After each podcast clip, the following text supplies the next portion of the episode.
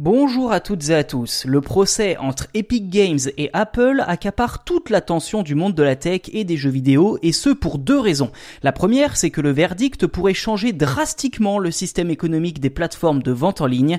La seconde, c'est que quelques secrets bien gardés et franchement étonnants y sont révélés. Par exemple, on a pu apprendre que le créateur d'Apple, Steve Jobs, parlait de Facebook dans des termes peu élogieux, ou encore que la marque à la pomme ne souhaitait pas rendre accessible l'application iMessage Sur Android par pure stratégie commerciale. Et eh bien aujourd'hui, c'est au tour de la Xbox de révéler des infos très intéressantes.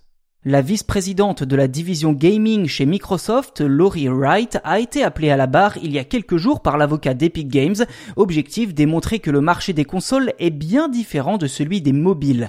Dans son échange avec les juges, Laurie Wright a ainsi précisé que Microsoft ne gagnait pas le moindre centime sur les ventes de Xbox. Je vous cite l'échange, le juge, combien de marge touche Microsoft sur chaque console vendue? Laurie Wright, il n'y en a pas, nous vendons les consoles à perte. Si la réponse est claire, Wright n'a cependant pas précisé combien d'argent Microsoft perdait à chaque console vendue. La marque Xbox ne gagne certes rien avec ses machines, mais cela ne semble pas un problème puisque la majorité des revenus est générée par les abonnements. Actuellement, plus de 20 millions d'abonnés payent au minimum 10 euros par mois pour avoir accès à un catalogue de jeux via le Game Pass, soit plus de 200 millions d'euros de revenus potentiels par mois.